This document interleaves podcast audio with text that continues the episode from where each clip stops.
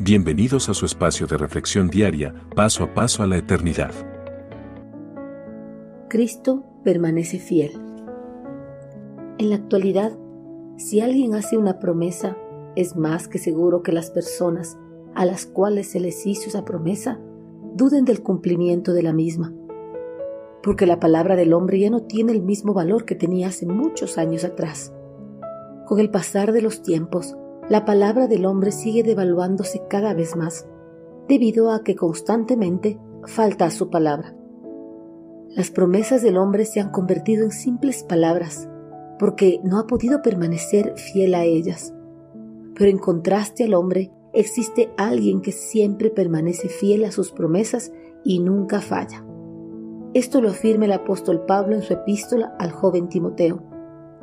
Y aunque no seamos fieles Cristo permanece fiel, porque Él jamás rompe su promesa. Segunda de Timoteo 2.13. Ningún creyente puede permanecer fiel en su compromiso de obedecer a la palabra de Dios. Pero a pesar de que el creyente no permanezca fiel, el Señor permanece siempre fiel, porque el Señor nunca romperá las promesas hechas a sus seguidores, porque la inmutabilidad es uno de sus atributos divinos.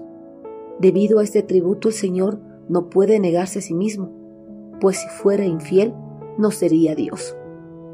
¿Acaso esto significará que realmente al Señor no le importa mucho si el creyente permanece fiel? De ninguna manera, pues Cristo desea que todos sus seguidores permanezcan fieles siempre, pero también sabe que por su carnalidad no puede permanecer en esa fidelidad que demanda. Esto tampoco es una licencia para que el creyente voluntariamente persiste en el pecado. Un Dios fiel permanece verdadero a su palabra, pero también a su palabra de juicio.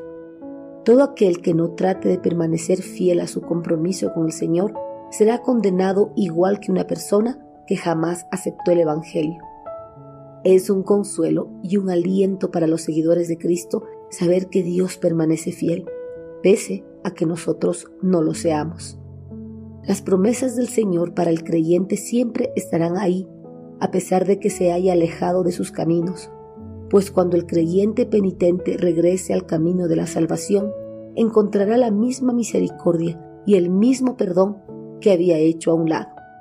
Así como el trono de gracia de Jesucristo no se aleja de nosotros, ni nos impide volver ante Él, aun cuando pecamos, así también permanecen todos estos tesoros y dones suyos.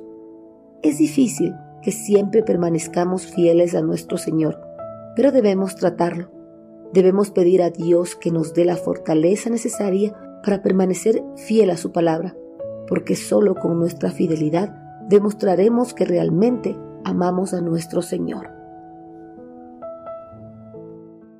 Envíenos sus sugerencias y comentarios a nuestro correo electrónico ministerio.jesusislife.net.